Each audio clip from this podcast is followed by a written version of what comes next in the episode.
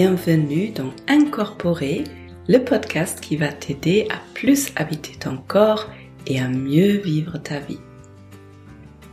Je m'appelle Olivia Chival et même si dans mon quotidien je suis médecin, ici il ne s'agit pas d'une thérapie, il ne s'agit pas de conseils médicaux à suivre absolument, il s'agit d'un espace, d'un endroit où je mets au centre le corps et où j'ai envie de te partager des ressources, des informations et de l'inspiration pour enrichir ta vie, pour créer une connexion entre ton mental et ton corps ou pour renforcer, pour nourrir cette connexion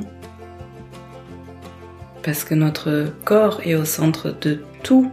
C'est un fabuleux allié pour nous, un vrai ami et souvent dans notre société, on l'oublie ou on le subit si on a des maladies, des douleurs, etc. Alors qu'on peut créer une vraie relation nourrissante avec notre corps. Bienvenue dans cet épisode, j'espère que tu vas bien. Bienvenue, peu importe si c'est la première fois que tu écoutes ma voix ou si tu es une ou un habitué. J'aimerais bien commencer par un énorme merci pour tous les commentaires que vous me faites, les retours, peu importe par quel moyen. Et euh, merci beaucoup pour les avis, pour les étoiles, les avis 5 étoiles, pour les commentaires sur YouTube. Il y a de plus en plus d'avis sur les plateformes, ça me fait vraiment plaisir. Ça aide surtout au podcast d'atteindre plus de personnes et de faire plus de bien dans ce monde. Et j'aimerais bien vous partager un commentaire qui est très récent. Un grand merci Olivia pour ces ressources tellement limpides. À présent, il n'y a plus qu'à. Point, point, point. Merci beaucoup pour cet espace de compréhension, cette bienveillance, cette générosité. Merci beaucoup Danae 112 pour ton très beau commentaire qui me touche. Alors si vous avez envie de vivre un vrai espace de compréhension, de bienveillance, de générosité en live avec moi, ça y est, les inscriptions sont enfin ouvertes pour le pré-cours qui est complètement gratuit au mois de mars, entre le 18 et le 22 mars. Et surtout, il y aura une soirée en live avec moi via Zoom le 22 à 19h.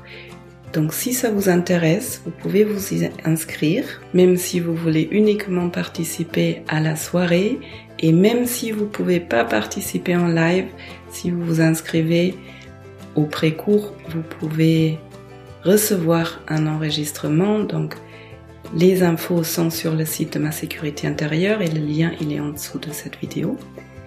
Et maintenant, je vais vous parler de cet épisode qui est un épisode avec une interviewée et je suis encore super inspirée par notre échange.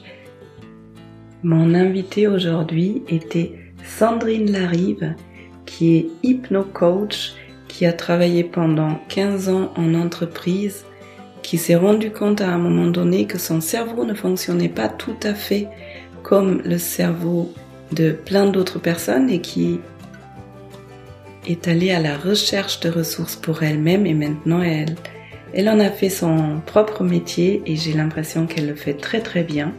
Donc son thème c'est les douances, c'est les atypies, les neuroatypies plutôt. Vous savez tout ce qui est haut potentiel, hypersensibilité, TDAH, les troubles du spectre de l'autisme, les troubles 10, les troubles d'apprentissage.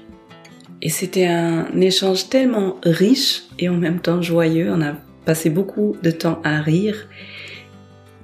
Et Sandrine, elle nous amène au début de notre échange dans tous ces différentes Tipeee, si je peux dire, atypie, elle nous explique ces différents types de fonctionnement de cerveau.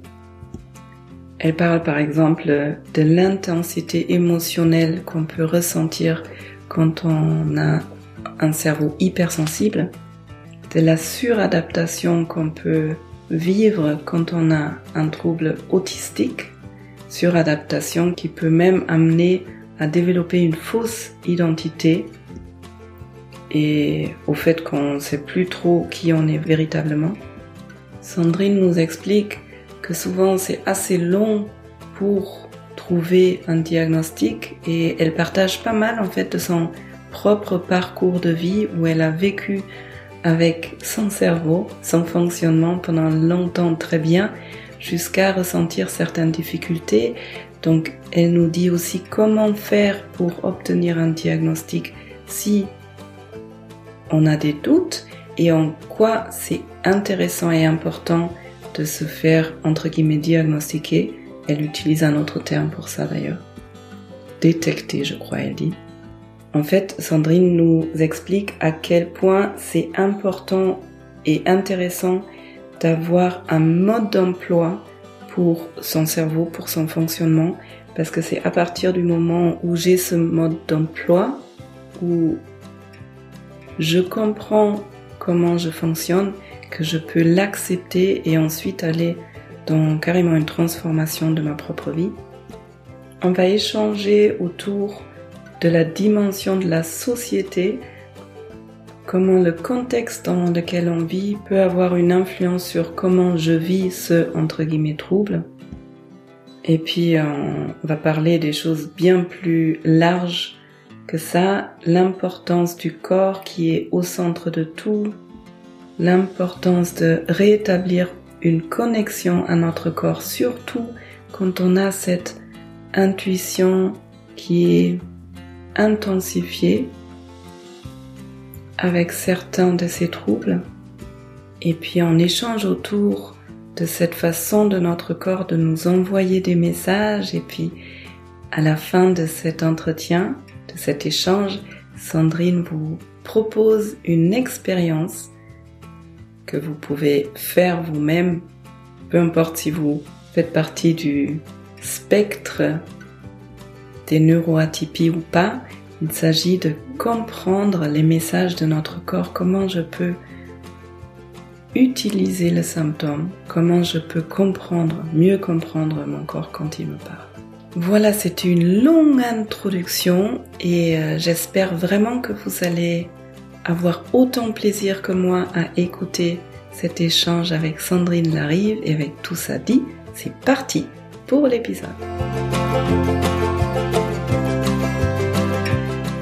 Bonjour et bienvenue dans ce nouvel épisode de Incorporé avec une invitée. J'ai aujourd'hui avec moi Sandrine Larive et je suis vraiment heureuse qu'elle soit là parce qu'elle vient avec un thème, avec un sujet qui est super intéressant, qui est très très complexe et qui est très important.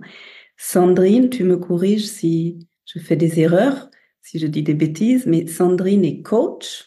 Elle soutient particulièrement les femmes, mais tu accueilles aussi des hommes. Et dans ta boîte d'outils, il y a l'hypnose, il y a le PNL, tu travailles avec la luminothérapie. Sandrine, elle est très active sur YouTube et elle partage plein, plein, plein d'infos gratuitement aussi. Absolument. Bienvenue, Sandrine. Merci, merci de, m'avoir invitée et euh, ravie aussi de pouvoir se reconnecter après cette super connexion de juin dernier euh, et l'expérience qu'on a vécue ensemble. Ouais, on a vécu un, un voyage particulier ensemble. Un voyage hypnotique sur lequel j'ai fait un épisode podcast d'ailleurs aussi, si jamais. Exact. Écoutez. Alors Sandrine, je commence les séances, les, séances, les avec une question qui me vient quand je pense à la personne que j'ai avec moi. Et euh, j'avais envie de te poser la question, quelles sont les routines qui te portent à travers tes journées? Alors moi, j'ai des routines euh, bah, qui sont liées aux atypiques. On en parlera plus tard de ce que c'est, mais euh, euh, les atypiques détestent avoir des routines régulières. L'idée, c'est d'avoir une routine qui n'est pas routinière. C'est ce que j'appelle une routine où tu peux faire tous les jours la même chose, mais pas forcément exactement de la même façon tous les jours. Donc moi, j'aime bien commencer ma journée avec des salutations au soleil ou autres, ou etc. Enfin, du yoga Et tous les jours, je fais pas exactement la même chose, pas tout dans le même ordre, etc. Mais je le fais quand même. Et euh, c'est la première chose que je fais en me levant, euh, en plus d'aller aux toilettes, je pense, évidemment. Euh, et ça, je le fais pendant 10 minutes, un quart d'heure, et ça me permet vraiment de stretcher mon corps, de, ouais, de, de d'incarner une forme d'expansion parce que des fois j'ai un petit peu de rigidité comme je fais un petit peu de bruxisme la nuit du coup ça rigidifie un petit peu les muscles et donc comme je rumine pas mal la nuit j'ai besoin de détendre mon corps dès le matin pour pouvoir euh, faire circuler l'énergie. Euh, parce que moi, il y a un truc, c'est que quand ça va pas, l'énergie se bloque. Donc tous les jours, je dois entretenir la, la circulation de, de mon chi, de cette énergie vitale. Sinon, ça risque de se bloquer. Donc ça, ça fait partie vraiment de, de mes routines. Il y a aussi de l'écriture. J'écris tous les jours. C'est très cathartique, très thérapeutique. Et euh, dès que j'ai une pensée, dès que j'ai une pépite de vérité qui, qui sort, il faut que je l'écrive, il faut que je, faut que ça sorte, il faut que, voilà, il faut que je sorte à l'extérieur ce qu'il y a dans ma tête pour que ça évite de, de saturer. Et, euh, et j'essaye de me nourrir aussi de, de plein de choses. Euh, on en parlera peut-être tout à l'heure, mais une femme surdouée ou hypersensible, c'est des hyper euh, stimulabilité, hyper hypersensibilité à plein de niveaux. Et euh, ça veut dire aussi qu'il faut les nourrir et les nourrir bien avec des bonnes choses. Donc j'ai besoin régulièrement d'aller euh, regarder plein de podcasts, hyper curieux sur plein de domaines, etc. Il faut que je me nourrisse en permanence. Donc souvent je vais faire des balades au, lac euh, à Genève. J'ai la chance d'habiter à côté du lac à trois minutes. Et euh, c'est ma petite aussi routine, pas toujours au même moment, pas toujours à la même heure, mais d'aller faire un petit tour et marcher à pied, euh, tu sais, la, marche à pied, hein, c'est la stimulation bilatérale. Et en général, quand on fait quelque chose en marchant, il y a quelque chose qui se retraite. Rien que le fait de, de faire de la stimulation bilatérale. Donc, j'aime bien aussi faire, faire ça, si possible, tous les jours. Génial, merci. merci pour ton partage. Je me retrouve tellement dans tout ce que tu as dit et j'ai l'impression que je vais apprendre personnellement beaucoup de choses dans notre échange. Alors, tu as déjà mis le mot atypie. Euh, mm-hmm. ce que tu as comme sujet, c'est les douances, les atypies, les neuroatypies. Est-ce que tu peux nous amener un peu dans le sujet, peut-être pour les personnes qui savent pas du tout ce que c'est, mm qui ont entendu hypersensibilité par-ci. Euh, oui, je, te laisse faire. Oui, alors euh, je suis évidemment experte en neuroatypie et qu'est-ce que ça veut dire? Alors souvent on parle d'atypique, finalement c'est un petit peu un raccourci parce qu'en fait c'est vraiment le, bon terme, c'est neuroatypie. On est tous singuliers, on est tous d'une certaine manière différents, atypiques, mais on n'est pas tous neuroatypiques ou ce qu'on appelle aussi neurodivergents. Euh, donc déjà il faut savoir que souvent c'est quelque chose qui est inné, euh, c'est une réalité neurophysiologique. Et euh, bah, je vais peut-être vous parler des cinq euh, grosses neuroatypies hein, qu'il y a, euh, que je suis. Donc la première, c'est l'hypersensibilité. C'est euh, quand même 30% de la population. Hein. Les, neuroatypies, en tout cas, concernent 30 à 40% de la population. Ça, c'est le, plus gros, on va, on va dire, bucket euh, de neuroatypiques. Et l'hypersensibilité a été étudiée pendant assez longtemps par le docteur Hélène Aron, et donc, c'est bien plus que de l'hyper-émotivité ou genre je pleure devant un film. C'est euh, quatre choses souvent dont elle parle et elle parle de, de cette méthode DAS. C'est un petit peu euh, simple aussi pour se rappeler euh, ce que ça veut dire. Alors, je vais le faire en français, mais le, le DAS, c'est Depth of Processing. Ça veut dire qu'il y a vraiment un traitement en profondeur des informations chez les hypersensibles c'est quelque chose de très profond. Euh, L'overstimulation, la surstimulation, c'est aussi euh, voilà vivre dans une réalité augmentée où tout est euh, voilà plus plus plus. Il y a, c'est pour ça qu'il y a souvent des trop plans. Euh, le E c'est pour emotionally responsive and euh, empathy, c'est-à-dire une réponse, une réceptivité émotionnelle et empathique pas que j'oublie aussi le empathique, donc beaucoup d'empathie qui fait que parfois euh, on peut s'approprier aussi les problèmes des autres et ça c'est pas toujours évident. Euh, et puis euh, le S à la fin c'est sensitive to subtle stimuli, ça veut dire sensibilité aux, stimuli subtils. Moi par exemple là ce pull, son histoire c'est que euh, l'année dernière je voulais racheter des pulls, j'ai dû faire 50 boutiques parce qu'à chaque fois il y avait de la laine à l'intérieur et moi je ne supporte pas la laine. La laine me gratte depuis l'enfance. À mort. Et ça, c'est même pas possible que j'ai le contact de la laine sur la peau. D'ailleurs, euh, bah, aujourd'hui, voilà, donc il n'y a, pas beaucoup de, choses en laine chez moi. Et donc, c'est aussi ça, les hyperesthésies aussi des hypersensibles. C'est une hypersensibilité à tous les niveaux. Donc, empathique, sensoriel, émotionnel, etc. Voilà. Après, il y a les hauts potentiels. Le haut potentiel, euh, ou douance ou zèbre ou euh, euh, hum, les, les, les personnes qui sont précoces ou autres. Il y a des milliards de mots qui veulent dire la même chose. On parle aussi de philo-cognitif. il y a plein plein de bouquins sur le sujet. Mais qu'est-ce que ça veut dire aussi d'un point de vue scientifique? Je pensais que c'était intéressant de, bien le rappeler. Au niveau scientifique, c'est une gaine de myéline plus épaisse. Ça, c'est déjà au niveau de la quantité. Mais c'est aussi des connexions neuronales plus rapides donc qui font qu'il y a un traitement des informations plus rapide.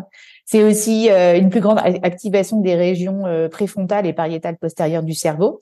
Et c'est aussi, c'est ça qui est intéressant, euh, une plus grande connectivité fonctionnelle et anatomique entre les deux hémisphères du cerveau, cerveau gauche et cerveau droit. Donc en plus, quand on dit il y a des cerveaux gauches et des cerveaux droits, c'est un mythe neuroscientifique, enfin neuro complètement faux. Il n'y a pas des gens qui, il y, a que le cerveau droit ou le cerveau gauche qui marche. Non, il y a évidemment une connectivité tout le temps entre les deux, mais chez le haut potentiel, c'est encore plus fort.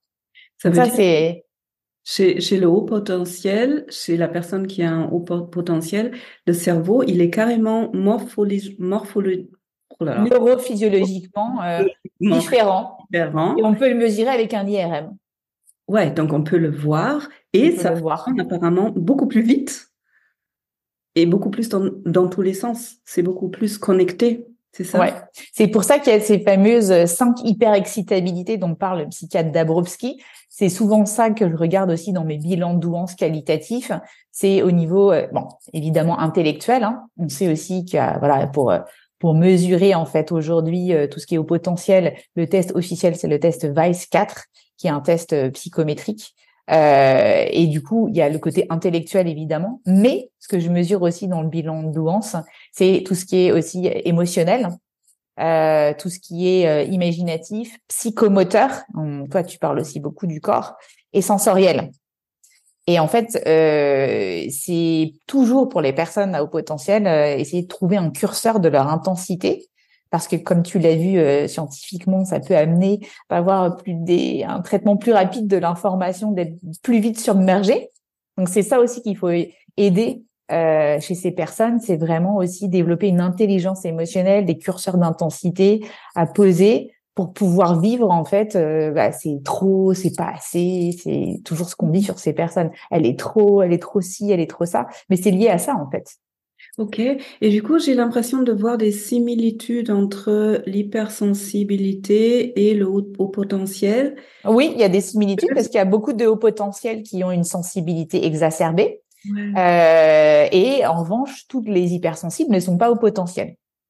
Donc chez le haut potentiel, en plus, ça va vite, mais les deux sont très sensibles dans le bon sens, ressentent beaucoup les choses à l'extérieur chez les autres. Ouais. Et puis il y a aussi ce qu'on appelle la susceptibilité différentielle, c'est-à-dire que euh, euh pardon, la sensibilité euh, avantageuse, c'est que on ressent aussi beaucoup, et des fois ça peut être un peu submergent, mais on ressent aussi beaucoup les belles choses. Les hypersensibles sont amoureux du beau, du bon, de, la beauté en général, parce que quand on vit une joie, c'est pas juste une joie, c'est une euphorie, une extase, une voilà, c'est le vocabulaire que j'entends souvent euh, chez les hypersensibles. Tout est démultiplié, non seulement dans le mauvais sens, mais dans le bon sens. Mmh, c'est les deux, ouais. Le, mmh.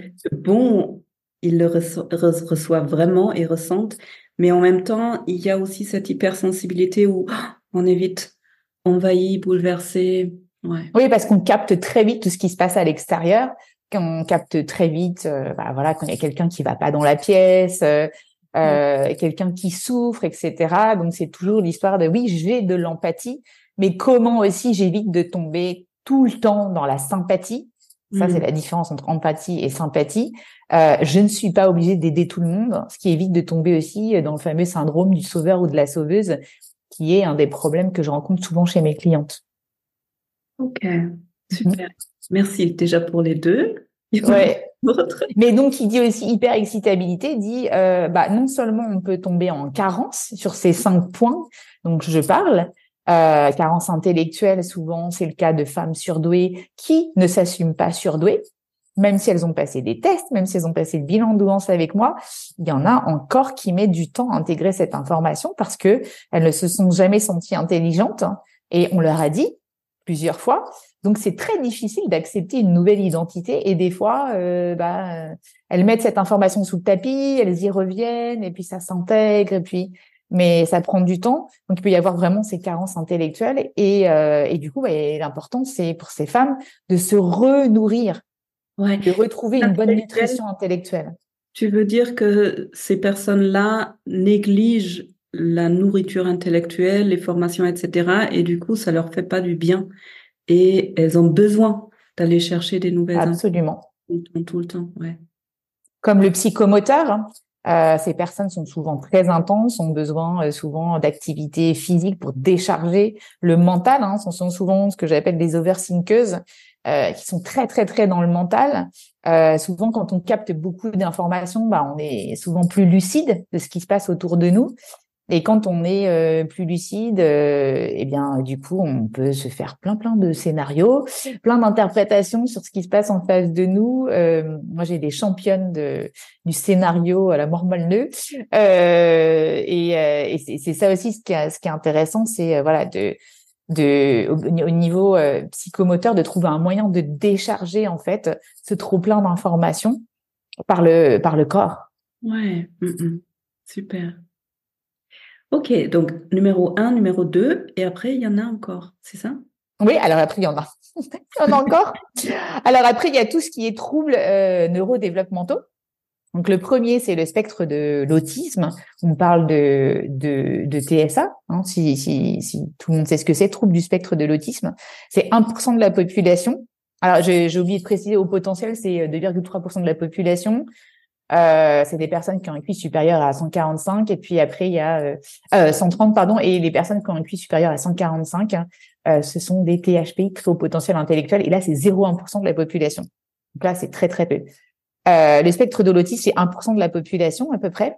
Donc là il y a une variété de, de couleurs dans le spectre de l'autisme. Il y a l'autisme de haut niveau de bas niveau. On parle aussi pour le haut niveau d'autisme Asperger euh, et là, souvent, euh, comme trait principal euh, chez les femmes autistes Asperger, c'est cette idée de camouflage. Les hauts potentiels développent souvent un faux self, une, très forte suradaptation. Mais là, le faux self chez les autistes Asperger, il est super fort. Il est très très fort et on parle même de, de masking ou de camouflage. Euh, tu, tu, peux juste redire un peu plus les deux faux self, celui de l'Asperger et celui du haut potentiel? Alors, c'est en fait une, une histoire de, de, de curseur, pareil. Hein. C'est-à-dire que quand on se suradapte, on développe une fausse identité, une identité, si tu veux, d'apparat en face des autres, quelque chose qui fait qu'au bout d'un moment, on n'est même plus soi-même, si c'est très fort. je dis qui je suis et je m'adapte toujours à la personne avec qui je suis. Oui, mais du coup, je finis par développer euh, une identité qui n'est plus la mienne. Et si je me plaque à ça, eh bien, du coup, je me perds. Et souvent, ces femmes viennent me consulter quand elles me disent, je ne sais plus qui je suis, à force de me suradapter. Et donc, l'autiste Asperger, il est vraiment dans le mimétisme. Il arrive à vivre en société parce qu'il copie les codes des personnes en face. C'est très fatigant. Mais du coup, là, c'est pareil. C'est un, un, masking, on appelle ça aussi un masking. C'est je masque qui je suis. Je ne fais que copier les codes des personnes en face de moi. Et du coup, je ne sais même plus qui je suis non plus. Et, je me camoufle dans tous les endroits où je vais. Les deux font ça, l'Asperger et le haut Oui, sauf que le Asperger, c'est plus fort. Ok, waouh. Mhm. Donc, donc, ça, c'est pour le, le spectre de l'autisme. Après, il y a ce qu'on appelle TDAH, donc trouble euh, de l'attention avec ou sans hyperactivité. Euh, là, c'est 5 à 8 de la population. Souvent, euh, les femmes passent un petit peu aussi sous le radar parce que euh, on a fait beaucoup d'études plus sur les hommes et puis euh, sur tout ce qui était plutôt euh, tendance hyperactivité, alors que les femmes sont plutôt dans des problèmes d'attention en termes de dominante. Euh, et qu'est-ce qu'on peut dire de, de plus? Voilà, en tout cas, on va pas rentrer dans les détails. Après, on a tout ce qui est trouble 10, donc là, tu as euh, dyscalculie, dyslexie, dysorthographie, dysphasie, dyspraxie. On va pas rentrer non plus dans le détail de tout ça, mais euh, on appelle aussi ça la constellation des 10. parce que du coup, c'est très varié et euh, ça peut concerner plein de personnes différentes et puis on peut avoir plusieurs troubles 10 en même temps. Et donc ça, c'est lié à tout ce qui est troubles d'apprentissage et ça commence dès qu'on est petit. C'est quelque chose qui doit exister quand on est petit pour pouvoir mesurer si on a on a ce problème et qui perdure évidemment à l'âge adulte. Hein. après, on peut le travailler. évidemment, il y a plein de solutions et de stratégies pour que ça aille mieux. Euh, mais c'est quelque chose aussi qui euh, qui est qui est inné. Euh, et puis après, sorti de ça, on peut cumuler en fait, par exemple, le haut potentiel et un trouble 10 et un TDAH et un TSA. Et ça, quand on cumule un trouble avec euh, quelque chose qui est plutôt un facteur, euh, tu vois, favorisant comme le, le haut potentiel, euh, eh bien, ça s'appelle être doublement exceptionnel. Et au Canada, ils appellent ça 2E. Même si on a plein de trucs en même temps, on appelle ça doublement exceptionnel, double exceptionnalité. Euh, et ce qui est intéressant, c'est que le trouble peut masquer le haut potentiel et le haut potentiel peut être aidant euh, pour le pour le trouble. Donc, ce qui fait que parfois, on a du mal à détecter chez les personnes, en fait, qu'est-ce qu'il y a vraiment? Il faut vraiment rentrer dans des, tu vois, des, des, des trucs discriminatoires, faire plein de tests, aller voir euh, plein de personnes parce qu'aujourd'hui, il n'y a pas forcément un collège d'experts euh, qui s'occupent de tout en même temps. C'est ça qui est problématique. Euh, il faudrait qu'il y ait plus de liens entre les personnes, mais il y a des personnes qui s'occupent. Euh, euh, tu vois, le TSA aujourd'hui, c'est des fois 4 à 5 ans euh, pour avoir un, un vrai diagnostic. C'est très compliqué, c'est très long. Waouh Alors, c'est hyper complexe et mmh. on ne va pas rentrer dans toute cette complexité. Ben non, mais je suis impressionnée que toi, tu t'occupes un peu, tu étais au courant de tout ça, de tout ce spectre. Donc déjà, je pense que ce qui est important à dire, mais tu l'avais déjà nommé, c'est que ça se diagnostique avec des tests spécifiques, souvent par des neuropsychologues, mais toi, tu disais, tu le fais aussi. Alors, le haut potentiel, c'est euh, donc le, test officiel, c'est en France en tout cas, c'est le test Weiss. Et euh, c'est fait par des psychologues ou neuropsychologues. Et moi, ce que je donne, c'est complémentaire voire pour des personnes, il y a des personnes qui ne veulent absolument pas passer des tests psychométriques. Moi, j'ai beaucoup de femmes à haut potentiel ou THPI qui euh, ont été traumatisées quand elles étaient jeunes par les maths. Beaucoup de femmes qui n'ont pas été stimulées dans ce domaine, qui ont complètement abandonné les mathématiques. Donc, quand on leur dit test psychométrique, ah, c'est la boule au ventre. Euh, beaucoup de gens ont peur des examens, peur d'échouer. Donc, elles iront jamais passer ce test. Donc, moi, je suis aussi là pour aider ces personnes qui n'ont pas accès à ça parce qu'elles peuvent pas. Et euh, leur euh, leur dire mais c'est pas grave. Au final avoir un chiffre 130 145 etc c'est intéressant. Mais la question c'est le so what. C'est qu'est-ce que t'en fais et comment tu bosses sur ta problématique. Et moi je suis là pour bosser avec les gens sur leurs problématiques personnelles au final.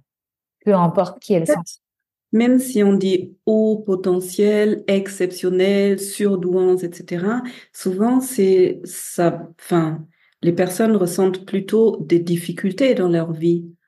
Pas forcément. En fait, euh, le biais, c'est que oui, les personnes qui consultent ont des difficultés. Celles qui n'ont pas de difficultés, elles ne consultent pas. Donc, de toute façon, c'est un biais d'échantillonnage.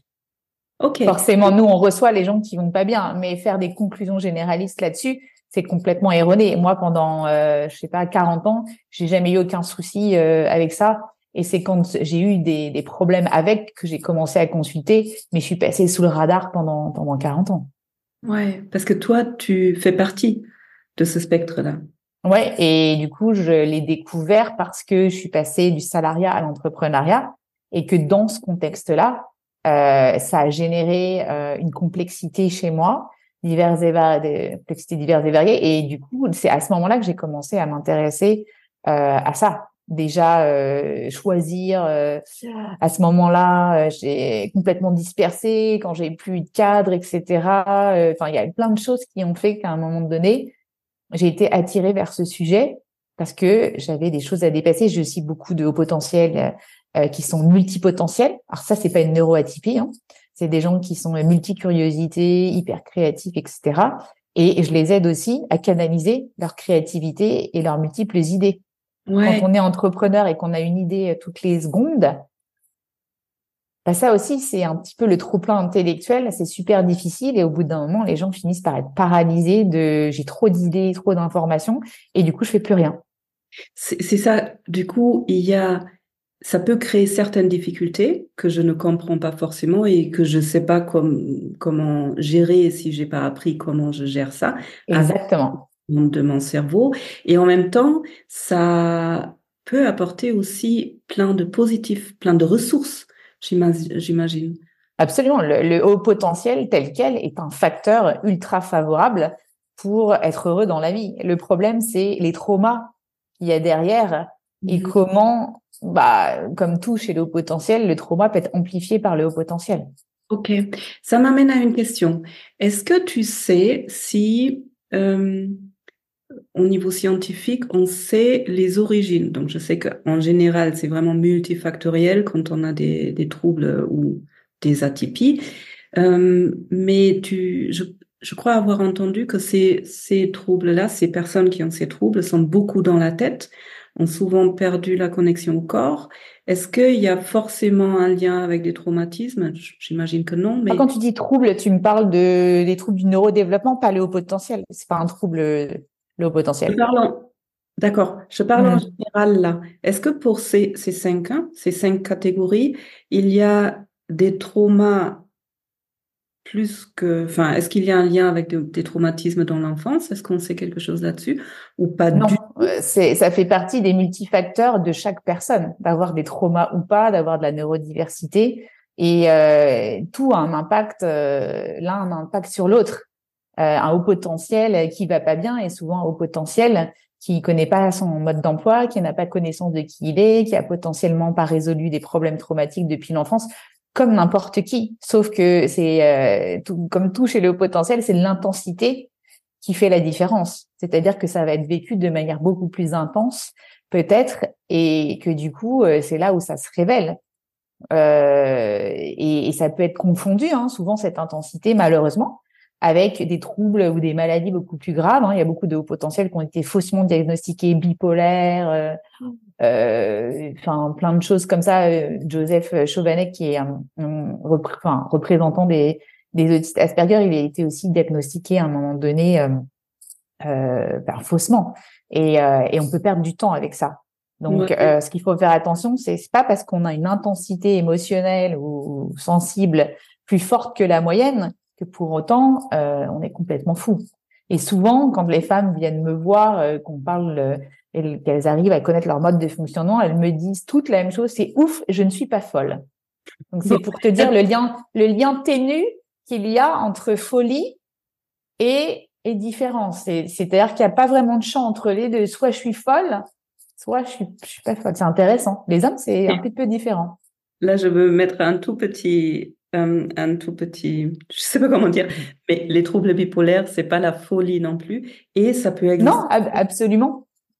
Ça, ça, peut exister en double. Je, je Bien sûr. Des personnes qui ont, qui ont un trouble bipolaire et qui ont une atypie. Bien sûr. Les, la pathologie, alors déjà le potentiel n'est pas du tout une pathologie. On a tendance à pathologiser ça parce qu'on parle de haut potentiel de souffrance. Quand tu tapes sur YouTube, c'est que des, des choses comme ça. Moi justement, j'ai fait ma chaîne YouTube pour dire mais en fait, euh, vous pouvez être euh, surdoué pour le bonheur. Il y a, y a pas de souci, on travaille ensemble, etc. Mais euh, j'ai pas envie que ça soit Calimero, larmoyant. C'est euh, bouge-toi et bosse sur tes problèmes et tes problèmes n'ont rien à voir avec les problèmes d'un autre haut potentiel. Et, et tout le haut potentiel n'est pas une excuse pour ne pas aller bien, bien au contraire. Il y a des gens aussi qui peuvent s'en servir comme excuse, mmh. comme toute excuse. Mais évidemment, tu peux avoir ça plus un trouble bipolaire. C'est complètement différent. J'ai une question qui peut paraître un peu bête, mais que je trouve importante. En quoi, parce qu'il y a beaucoup de personnes en fait qui ont des doutes et du coup qui se posent la question est-ce que je me fais tester ou pas? En mm-hmm. quoi pour toi ça peut être utile d'avoir ce, si on peut dire, diagnostic ou cette euh, certitude d'être un des cinq? Alors, je vais parler de détection parce qu'à chaque fois, les gens reprochent le diagnostic, c'est que pour les maladies, alors que moi, je pense pas. On diagnostique euh, l'état d'une voiture, de plein de choses, mais apparemment, dans cette société, euh, on a alloué ce mot au domaine médical. Alors, je vais faire euh, attention pour ça. Donc, je vais dire détection. Euh, en fait, c'est important si c'est bien fait. C'est pas toujours bien fait. Il faut se rappeler que c'est une mallette hein, entre guillemets achetée par des psychologues et que il y en a beaucoup qui sont absolument pas formés sur les atypies. Donc souvent, il y a un chiffre, mais tout ce qui accompagne le chiffre peut, peut être limité. Donc c'est, il faut vraiment faire attention avec qui on le passe et faire en sorte qu'on ait à la fois un neuropsychologue ou psychologue qui est formé sur les atypies. Tous ne le sont pas. Euh, et euh, ça nous permet en fait de mieux connaître notre mode d'emploi. Euh, c'est fondamental de savoir comment on fonctionne pour pouvoir l'expliquer aux autres. Moi, par exemple, je me sens beaucoup mieux, même avec mes voilà, quand quand j'ai un compagnon, etc., de pouvoir expliquer euh, mon hypersensibilité. Je pleure extrêmement souvent de joie comme de de, de voilà de, de mon hyper empathie. Euh, si la personne en face elle n'est pas câblée pour le comprendre, elle va le prendre pour elle. On va se dire c'est moi qui l'a fait souffrir ou c'est moi euh, mais pourquoi elle pleure alors qu'on est dans un super moment mais c'est parce que je ressens tout intensément. Donc euh, depuis que je fais ça, je peux vraiment me lâcher et me laisser aller dans mon hypersensibilité. Waouh. Je pleure tous les jours sans aucun problème. Là, j'entends aussi beaucoup de déculpabilisation, d'acceptation de soi-même, parce que souvent les personnes sont euh, polides, comment harcelées au lycée parce que un peu différentes. Absolument. il y a beaucoup de culpabilité et d'incompréhension pour pourquoi je, je me sens différente des autres? C'est ça? Oui, et surtout comprendre que c'est c'est différent, mais pas supérieur ni arrogant. C'est-à-dire qu'avec tous ces mots de surdoué, surbidule, alors les femmes en plus sont plus sensibles à ça, elles ont horreur qu'on les associe à quelque chose de sûr, puisque de toute façon, euh, en plus l'intelligence euh, et, et, le féminin, puisqu'ici dans notre société, j'ai jamais été trop lié. Hein, c'est les filles cachent leur intelligence et les, les hommes cachent leur émotion. C'est un petit peu un raccourci, mais c'est un peu ce qui se passe quand même. Donc euh, il y a cette acceptation. Euh, y a et quand on a accepté qui on est, ben, on peut transformer sa vie. C'est pour ça aussi que je propose que ce que j'appelle le voyage de l'héroïne. C'est-à-dire que c'est un voyage. C'est un, je me fais tester ou voilà, j'apprends à connaître mon fonctionnement, je mets en place des routines qui correspondent à mes atypies, et après j'ai un socle solide aussi pour transformer ma vie, savoir ce que je veux vraiment, quels sont mes besoins profonds, quand j'ai enlevé mon masque et ma suradaptation, mais au fond, qui je suis, quand j'ai pelé l'oignon pour aller à la substantifique moelle de qui je suis, mais qu'est-ce que je veux faire en fait? Et du coup, c'est là aussi je peux accompagner pour euh, voilà les faire euh, briller de, de leur multifacette plutôt que de les cacher, ce qui est souvent le cas. Ouais, oui, c'est ce que je dis souvent. À partir du moment où je sais comment je fonctionne, je peux aller chercher des ressources spécifiques. Et donc, Absolument. Par exemple, si j'étais surdouée, je sais que je peux aller voir quelqu'un qui est spécialisé comme toi et tu vas m'aider à trouver des fonctionnements dans la vie qui me correspondent mieux. Comme tu disais tout à l'heure, super intéressant, les routines pour certaines personnes dont tu parles là. Euh, oui, routine, mais pas toujours la mais même. Mais pas routinière. C'est ça, il faut le savoir en fait, parce que sinon. Exactement on va dans un truc et on se demande mais pourquoi ça marche pas? Tout le monde dit il faut faire des routines et moi je me sens pas bien avec. Et en fait, il suffit d'un tout petit truc de quelqu'un qui sait et hop, ça fonctionne pour moi. Absolument. Ok, alors euh, quand même une question parce que toi tu te tu t'es spécialisé sur les femmes dans tout ça, mm-hmm. si tu accompagnes aussi des hommes. Mm-hmm. apparemment il y a des spécificités pour les deux euh, hommes et femmes. Alors euh, c'est pas forcément des, tu vois, des spécificités, euh, on va dire, euh, qui sont liées à la douance elle-même, parce que la dou mais le, principe c'est que la douance c'est pas quelque chose uniquement qui est théorique, ça se vit. Et quand je dis ça se vit, c'est qu'on vit dans une société, dans une culture, dans un environnement, euh, tous différents, et que l'environnement dans la douance c'est 30 à 50 d'impact dans le développement de la douance. Il y a ce qui est inné et génétique, mais il y a aussi comment ça se développe. Et ce qui se développe, est influencé par l'extérieur. Et aujourd'hui, en tant que femme, je vais pas euh, révéler une, pépite de vérité aujourd'hui, mais on vit dans un monde ultra patriarcal. Hein. On sort quand même de millions d'années où les femmes ont été plutôt euh, dévalorisées, rabaissées qu'autre chose, et on a engrammé ça en nous. Et aujourd'hui, euh, j'ai des femmes qui ont adopté des voilà aussi des comportements masculins, qui se sont ralliés à ça, etc., qui ont perdu aussi une image euh, féminine. Enfin, il y a plein de choses. On vit dans un monde où il y a encore beaucoup de sexisme ordinaire. Enfin, je tous les mouvements hashtag MeToo et autres, tout ce qui ressort en ce moment de, de toutes parts, c'est pas pour rien. Donc, il y a ce contexte de comment le féminin vit dans cette société qui impacte la douance. Donc, une femme surdouée ne vit pas de la même manière sa douance qu'un homme parce qu'on n'a pas les mêmes références sur l'intelligence et les émotions et on n'a pas les mêmes attentes pour une femme que pour un homme. Jusqu'ici, les femmes, on attendait qu'elles soient plutôt conciliantes, gentilles, sois gentille avec ton frère, fais ci, fais ça, fais pas trop de bruit, ne dérange pas, et les garçons, c'est ah, il est hyperactif. Ah, mais oui, c'est pas grave, il est tout le temps comme ça, il y a pas de souci, euh, c'est un garçon. Tu vois, il y a aussi ce que inconsciemment tous les biais qu'on a encore et de ce qu'on attend d'un petit garçon et d'une petite fille. Et donc, si je n'ai pas, si dans ma famille on n'a pas reconnu dès le début mon intelligence et que j'étais une petite fille intelligente et qu'on on a mis tout sur plein d'autres attributs, je ne vais pas développer ça et je ne vais pas me dire que c'est bien. Mmh ok. Donc, je pense que c'est le contexte dans lequel les femmes vivent la douance aujourd'hui qui fait que c'est différent. Et moi, sur ma chaîne, je parle de ce contexte beaucoup. Il y a des vidéos qui sont liées aussi à ce contexte. Et moi, j'ai été en entreprise, euh, je suis entrepreneur maintenant, donc j'ai vu beaucoup, beaucoup de contextes. Je suis passée vraiment d'un monde à l'autre et je peux expliquer aujourd'hui aussi pourquoi, pourquoi en tant que femme, moi aussi, je l'ai vécu différemment. Ok. Ouais, donc tu soutiens vraiment dans cette interaction entre tel fonctionnement de cerveau dans telle société. Tu es vraiment spécialisé sur les conflits qu'il peut y avoir là, sur ce terrain-là, et euh, tu apportes du mmh. soutien et des outils là-dedans. Super. Ok. Encore une question. J'ai l'impression qu'on est qu'au début, mais euh, j'ai encore tellement de questions. Les pensées et le corps. Tu disais dans notre échange avant que souvent euh, ces personnes-là peuvent être beaucoup dans la pensée et que ça peut être intéressant de revenir, de leur apprendre à revenir dans le corps. Absolument. Euh, souvent, euh, bah, j'ai envie de dire le, le challenge, c'est de se reconnecter à son corps c'est vraiment de redescendre dans le corps. Hein. C'est souvent euh, quelque chose qui manque et quelque chose que je regarde dans le bilan de douance, c'est aussi comment la personne se fie à son intuition. Et intuition, l'étymologie, c'est porter un regard à l'intérieur. Intuition.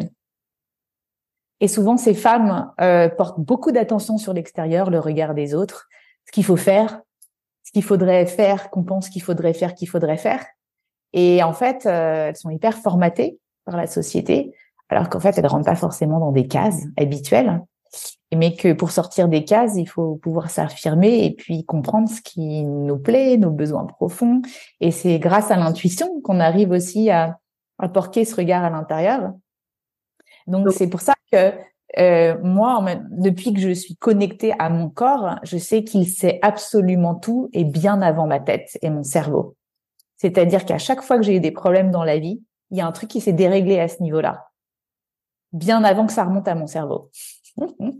Quand je suis passée du salariat à l'entrepreneuriat, pour te dire très simplement, dans ma tête, euh, il y avait un dilemme. Je pars ou je reste. Quand on n'a que deux choix dans la vie, ça s'appelle un dilemme. Hein. Et donc, quand je pars ou je reste, ben, j'ai commencé à développer un énorme torticolis puisque je pouvais plus regarder ni à gauche ni à droite puisque les directions ne me plaisaient pas. Et euh, c'est grâce à l'hypnose, euh, j'étais en formation d'hypnose à ce moment-là, que j'ai pu délier tout ça. Euh, le dilemme s'est transformé en option, en possibilité. Et moi, je suis une femme de possibilités. Dans ma vie, je me rigidifie et je me tends s'il n'y a pas assez de possibilités parce que ça crée une énorme frustration chez moi. Donc, je sais que, et là, je l'ai encore fait aujourd'hui, quand ça va pas, je me dis, est-ce que tu as assez de possibilités? Et quand je développe un champ de possibilités, mon corps se décontracte. Après, il faut se connaître. Mais moi, je sais que, que je fonctionne euh, beaucoup comme ça. Euh, D'ailleurs, c'est mon profil aussi en human design. J'utilise un petit peu cet outil aussi pour euh, avec mes clientes. Mais mon profil, mon moteur, moi, ce sont les possibilités dans la vie.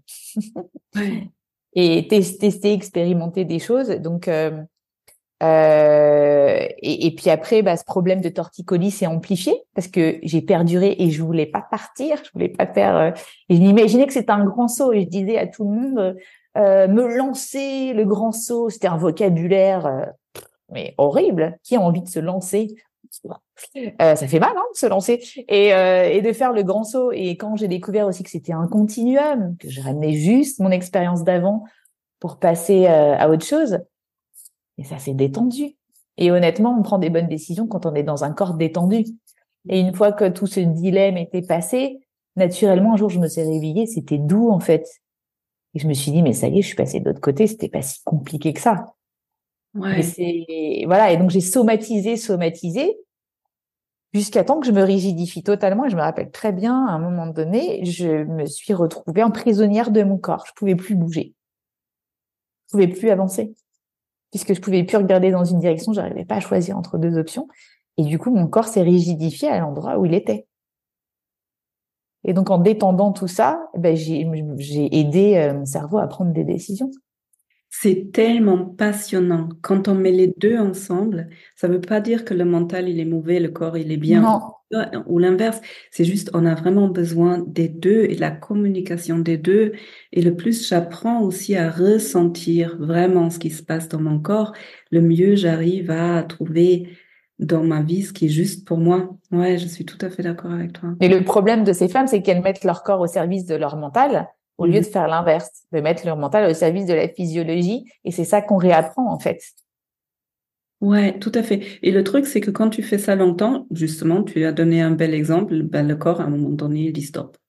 Parce que le corps dit stop. Le burn-out, c'est le problème du siècle, mais le burn-out, il est super important pour les, chez plein de femmes qui ont fait des burn-out il y avait un message à comprendre et tant que le message est pas compris, ça revient de plus en plus fort, ça s'amplifie et à un moment donné, le corps il dit stop. Et souvent ces femmes elles me disent c'est marrant avant j'avais dit tiens euh, si je pouvais être malade pour pas retourner dans ce job de merde ah bah c'est arrivé.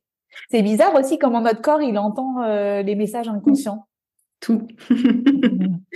ça nous mène aussi au conscient et à l'inconscient. Toutes ces choses qu'on qu'on n'arrive pas à entendre, qu'on se dit, lui, le corps, il prend tout cache. Hein. Il entend, lui. Hein. Et il le montre. Et il le montre. Mm. Tu veux t'arrêter? Je vais t'arrêter. T'inquiète. C'est ça. Qu'est-ce que ça veut dire pour toi, ma sécurité intérieure? Sécurité intérieure, bah, c'est mm, tout l'inverse de ce que j'avais, je pense, avant. Euh, c'est-à-dire que pour moi, avant, le, le, la sécurité, c'était sûrement d'avoir un job, un métier, euh, d'avoir de l'argent, etc. Et euh, depuis que j'ai quitté ce monde-là, euh, j'ai développé ma sécurité intérieure. Aujourd'hui, j'ai un revenu euh, complètement fluctuant. Il n'y a pas un mois où je gagne la même chose. Euh, je change d'avis sur des chemises, sur plein de choses.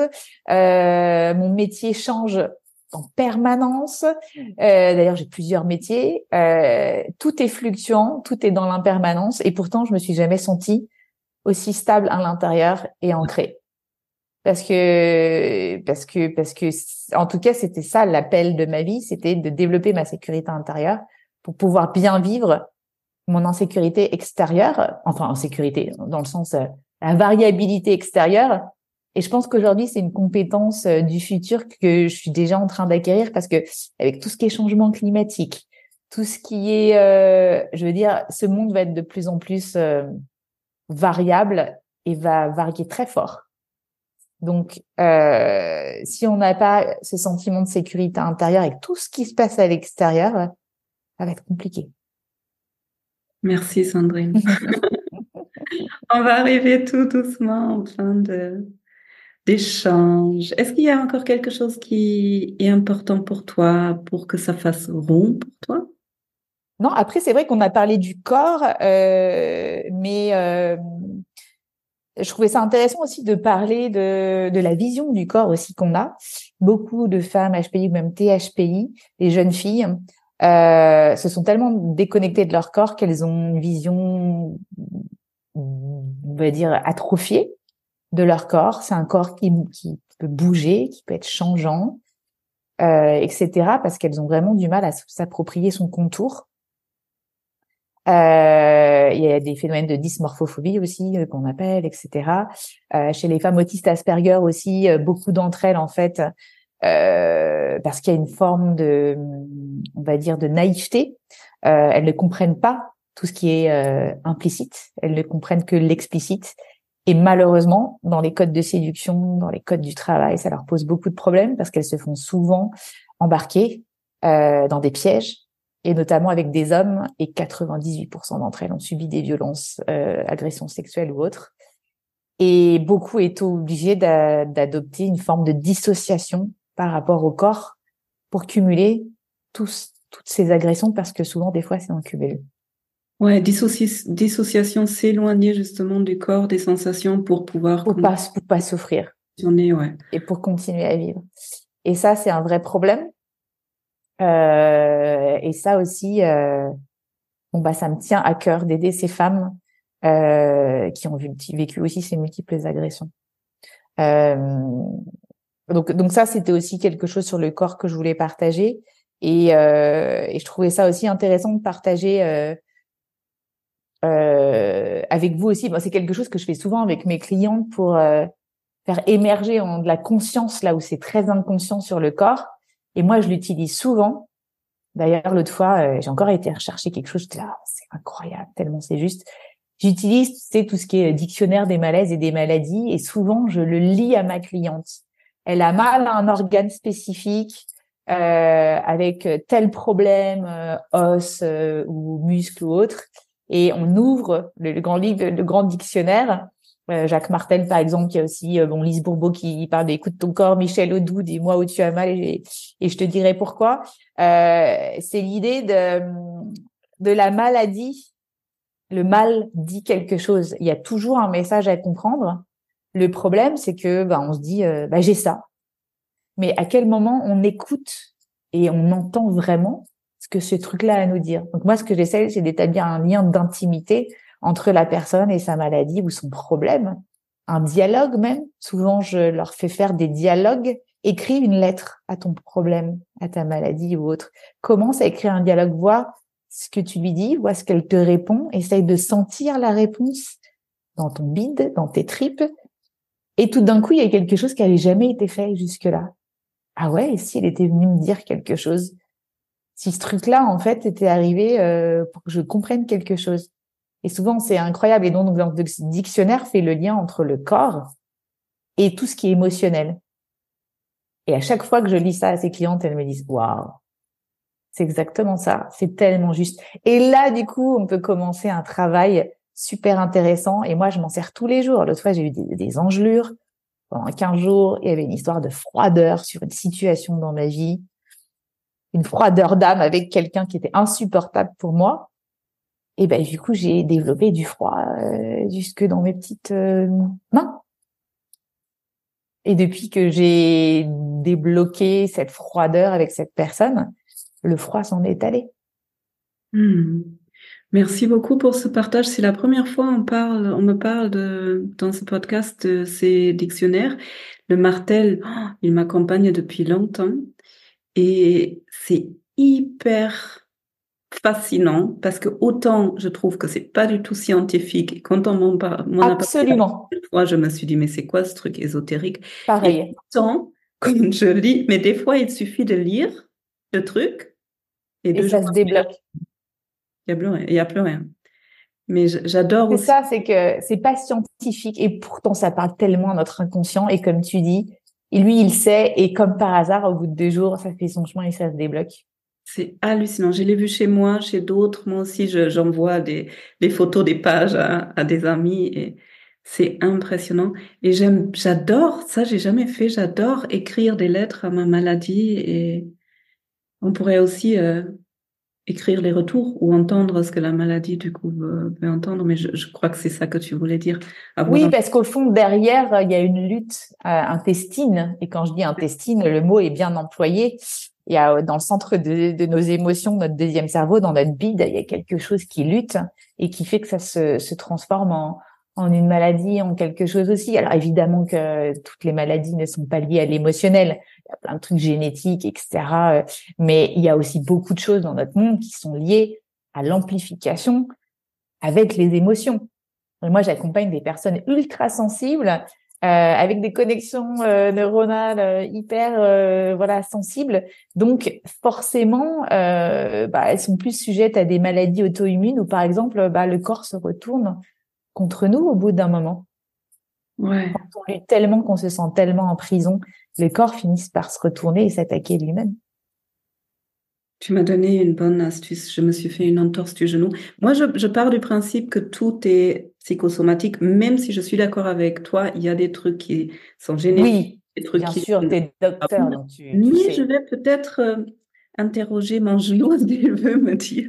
Alors aujourd'hui, c'est la Saint-Valentin, on est le 14 février. Alors, euh, tu sais, la Saint-Valentin, c'est c'est le je et le nous. Ah oui, c'est Peut-être comment ton comment ça se passe au niveau de ta Saint-Valentin interne. Tiens, merci beaucoup. Tout à l'heure, je vais m'asseoir. Pour envoyer une petite lettre d'amour à... une petite bougie et puis on va, on va, on va échanger. Alors, Sandrine, l'expérience, c'était ça que tu voulais partager avec, j'imagine, avec les personnes, de regarder un peu ces dictionnaires de temps en temps? Oui, ouais, parce que comme tu dis, c'est simple et moi, je sais que ça touche tout le monde. C'est c'est facile d'accès. Il y a plein de gens qui me disent, mais j'ai même eu des détracteurs euh, qui m'ont dit, mais comment tu peux être à la fois dans le scientifique et sortir du bullshit intégral pareil? Et je suis là, mais en fait, je suis tout ça effectivement en même temps et je l'assume à 100%. Et j'ai pas besoin qu'on me dise que ce que je vais à faire. Oui, je suis ça. Je peux être autant dans des trucs qui paraissent exotériques ou le human design, etc. Mais quand ça me parle, ça me parle et ça parle à beaucoup de monde, je peux te dire. Et au final, tu sais quoi?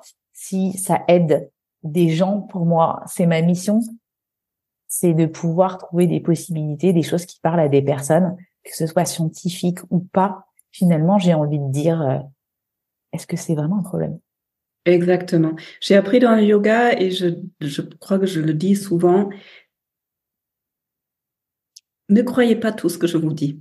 Expérimentez. Faites votre expérience et puis vous faites votre propre réalité. Enfin, chaque personne de toute façon est différente, mais, mais des fois, on expérimente des trucs, on est très, très étonné.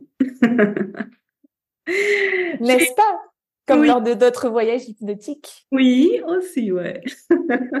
J'ai une question, une dernière, une presque dernière question que je pose à toutes les personnes qui viennent me voir ici. Sandrine, si toi, l'adulte que tu es maintenant, tu regardes toute ta vie que tu as déjà passée depuis ta naissance, ton enfance, tous les moments très joyeux, très, où tu es très reconnaissante, tous les difficultés, toutes les difficultés, tous les moments où tu as dû traverser, ouais, des bons, des mauvais moments. Si tu regardes tout ça et tu voudrais partager trois apprentissages, trois sagesses, trois choses que toi t'as appris, ce serait quoi? Bon, alors, comme, comme tu es spécialiste du corps quand même, euh, je, je reviens dessus, mais euh, pour moi, euh, le corps, euh, le corps, c'est tout. Le corps, c'est tout, et la question, c'est comment on trouve chacun notre propre voix pour euh, écouter euh, notre canal, comment on se branche sur la bonne onde radio pour pouvoir écouter ce qu'il a à nous dire et surtout prendre le temps de le faire. Je suis toujours étonnée au final quand on fait une séance d'hypnose ou autre, à quel point finalement les gens viennent acheter du temps. On est dans une société, on n'a plus le temps de rien faire, et quand on paye une séance, bizarrement, avec un certain prix, ben en fait on s'offre du temps qu'on n'aurait jamais pris pour parler d'un sujet comme ça pendant une heure ou deux. Donc c'est aussi euh, comment tous les jours on trouve euh, voilà un moyen, un canal pour parler et le temps nécessaire pour parler euh, à son corps. Donc ça, ça me semble important. Après, comme je le disais, moi je suis une femme de possibilités, de d'expérimentation, etc. Donc euh, j'ai toujours adopté euh, un mindset de design thinker. Euh, ma vie en études marketing était autour du design thinking. Quand je pense à comment je vois ma vie amoureuse, c'est du design thinking. On teste, on expérimente, on voilà. Euh, quand je pense à- aussi à comment j'ai fait ma transition, ma reconversion professionnelle, j'ai fait des années de design thinking avant de, de voilà d'en être où je suis. Je teste, j'expérimente, j'apprends, j'optimise. Et euh, ce qui fait qu'aujourd'hui, en fait, euh, bah, avoir un mindset comme ça, c'est ne, ne plus échouer. En fait, soit j'apprends, soit euh, tu vois j'avance mais en fait il y a, y a pas d'échec. Je ne fais juste que tester des choses qui m'emmènent à d'autres choses qui m'emmènent à d'autres choses. Et ça je peux te dire que ça détend le corps. Ça m'a beaucoup détendu. Je le crois. Donc il y a ça. Qu'est-ce que je peux te dire d'autre euh, sur ce que j'ai euh, vécu? Oui il y a vraiment aussi ce qui a été une quête pour moi pendant toutes ces années, et pour ces femmes atypiques aussi, pour qui les codes masculins et féminins, euh, on va dire de base, ne sont pas du tout adaptés. La plupart des femmes atypiques se reconnaissent pas dans les codes féminins traditionnels ni dans les codes masculins.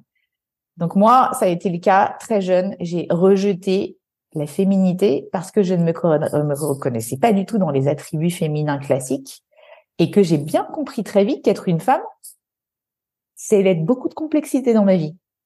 C'est aussi beaucoup d'ultra-lucidité. Et dès que été super jeune, à 10 ans, j'ai compris, à travers l'expérience familiale et autres, que ça n'allait pas être une mince affaire. Et donc, bah, qu'est-ce que mon corps a fait? Euh, Plein de choses. Problèmes hormonaux, ovaires polykystiques, euh, arrêt de, tu vois, de, des règles, etc.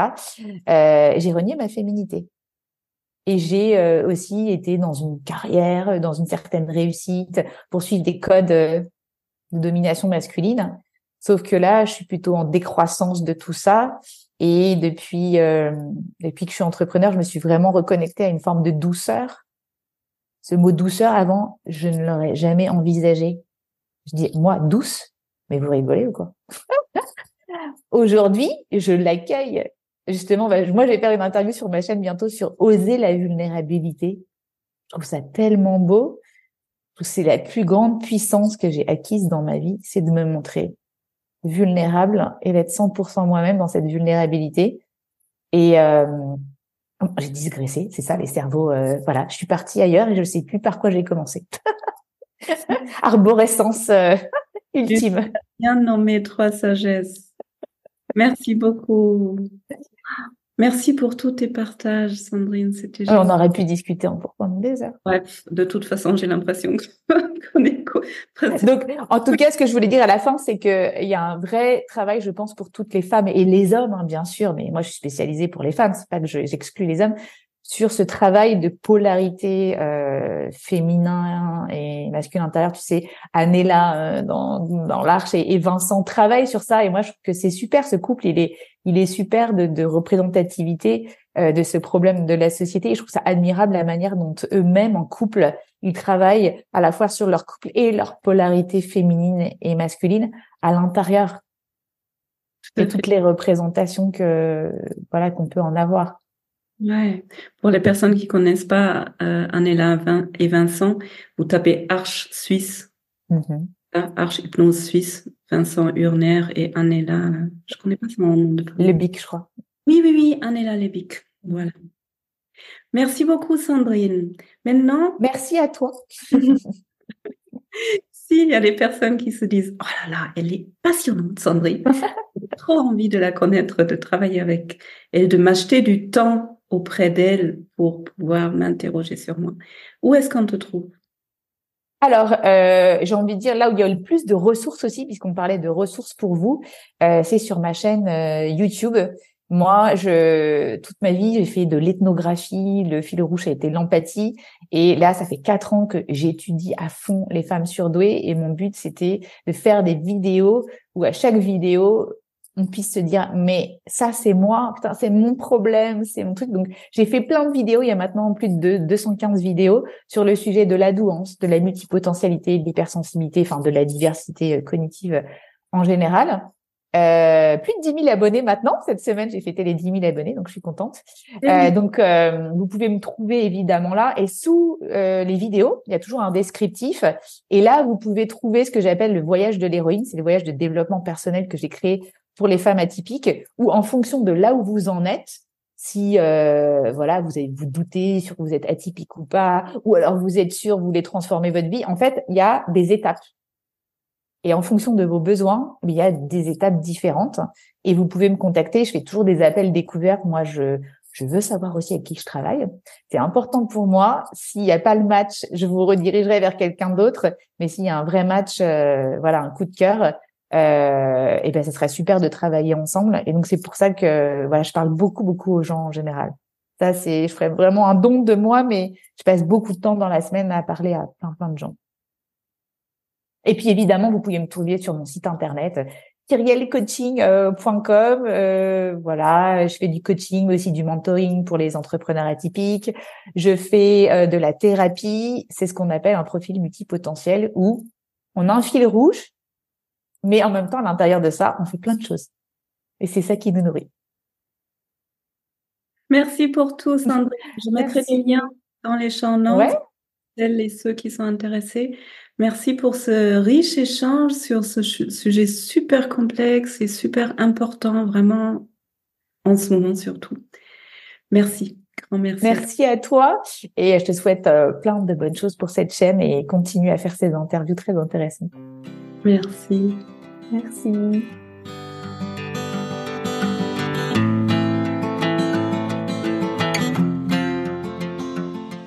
Bienvenue après cette interview avec Sandrine.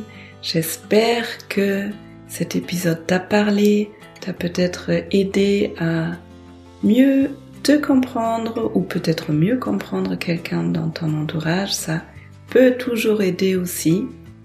Si tu as été inspiré par Sandrine, va la voir sur la chaîne YouTube qu'elle a créée et qui est vraiment remplie d'informations et d'amour. Laisse-lui des commentaires, abonne sa chaîne ou bien contacte-la directement si tu as envie. Si mon travail te plaît, tu peux bien évidemment partager cet épisode aussi si tu connais des personnes qui pourraient être touchées par ces neuroatypies, des personnes qui auraient peut-être besoin de soutien, de ressources ou tout simplement de commencer à comprendre le fonctionnement de leur cerveau, tu peux laisser des commentaires à ce podcast, laisser des 5 étoiles, un pouce vers le haut, abonner ma chaîne, abonner ce podcast. Ça permet à plus de personnes de le trouver. Bien sûr, tu peux t'inscrire à ma newsletter, la lettre d'Olivia, qui sort une fois par mois et cette année, tous les mois, je vous partage, je vous parle d'une personne qui m'a influencé, qui a influencé grandement mon travail. Et puis, tu peux aussi t'inscrire à, au pré-cours qui aura lieu au mois de mars. Je serai ravie de faire ta rencontre. Maintenant, j'espère que tu vas bien. Je te souhaite une belle journée, une belle soirée et à bientôt.